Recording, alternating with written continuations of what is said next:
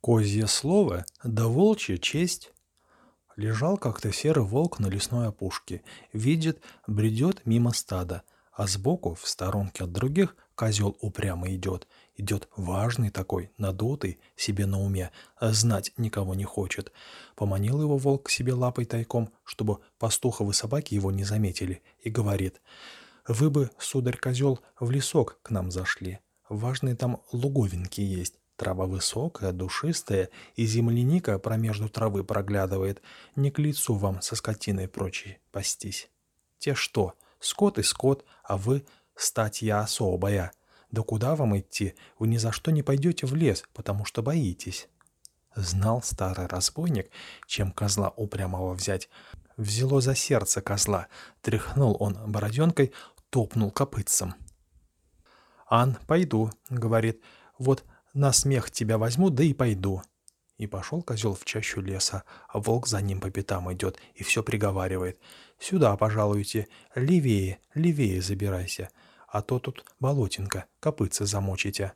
Идет козел, рад радеханяк, такой почет видя к себе. А как зашли они в чащу леса поглубже, что и стада не видать стало, волк остановился, да и говорит. «Ну, козел, упрямая башка, настал твой конец». Готовься, я тебя есть буду». Испугался козел.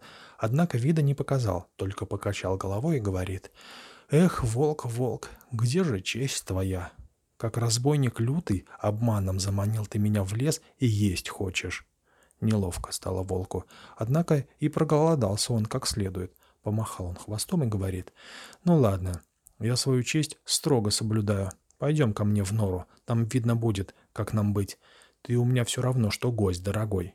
Пришли к норе волчий, волк и говорит козлу хитрому. Вот что, козел, я своей честью дорожу, и ты мне свое козье слово дай, что ты по правде поступать будешь. Что ж, говорит козел, изволь, даю я тебе свое козье слово.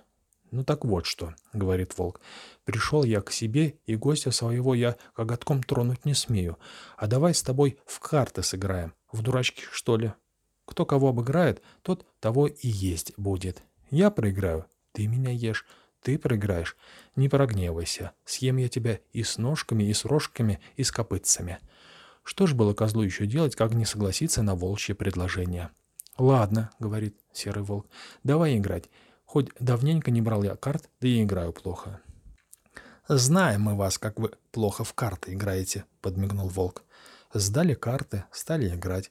Повезло козлу. Оставил он волка в дураках. Опешил волк. Однако улыбнулся и говорит. «Ну что ж, ешь меня, козлище. А только надо по правде до трех раз счастье свое попытать».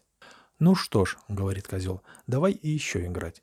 А сам радуется, копытцами под столом постукивает, моя, мол, взяла. Стали опять играть, и опять волк в дураках остался. Плохо он в карты играл, волк-то. «Ну, — говорит волк, — твое счастье, козел, ешь меня, а я защищаться стану».